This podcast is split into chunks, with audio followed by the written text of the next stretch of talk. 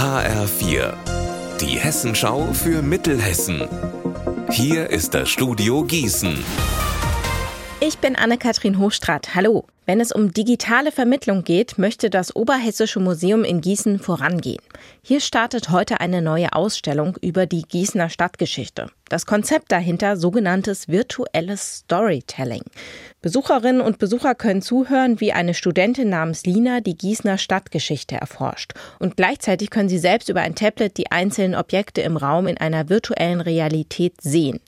Das Ganze gehört zu dem deutschlandweiten Projekt Museum 4.0. Museumsleiterin Katharina Weikjoch hat uns dazu gesagt, wir haben uns auf den Weg gemacht und haben gedacht, was könnte denn bei uns eigentlich eine gute digitale Vermittlung sein?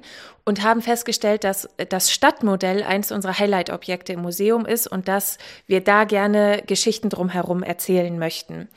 Und so haben wir das Konzept für einen Audio-Walk entwickelt, dem Menschen eben über Kopfhörer folgen können und mit Augmented Reality-Elementen äh, eben einer fiktiven Person durch die Stadtgeschichte Gießens folgen können. Am Uniklinikum Gießen-Marburg gehen die Verhandlungen auch heute weiter. Seit 12 Uhr sitzen Gewerkschafter und Arbeitgeberseite zusammen. Seit 18 Tagen streikt das nichtärztliche Personal an der Uniklinik. Eine der Kernforderungen ist, für mehr Entlastung zu sorgen. Hier müssen sich die Verhandelnden noch auf Details einigen, hieß es gestern.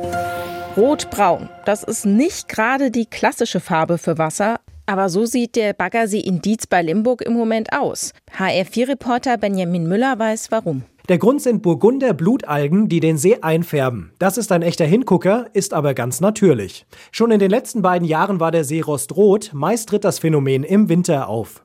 Die Blutalgen sind eigentlich in tieferen Zonen von 10 bis 15 Metern zu finden, weil sie sehr lichtempfindlich sind. Im Winter kommen sie aber manchmal an die Oberfläche. Mit mehr Sonnenlicht im Frühling verschwinden die Algen dann auch wieder. Deshalb steht der Badesaison am Baggersee in Dietz auch nichts im Weg. Unser Wetter in Mittelhessen. Es ist und bleibt wechselhaft. Bei bis zu 8 Grad in Bischoften und 12 Grad in Büdingen. Die Nacht bleibt bewölkt. Morgen kriegen wir die Sonne wieder mehr zu sehen. Dabei wird es dann etwas milder. Ihr Wetter und alles, was bei Ihnen passiert, zuverlässig in der Hessenschau für Ihre Region und auf hessenschau.de.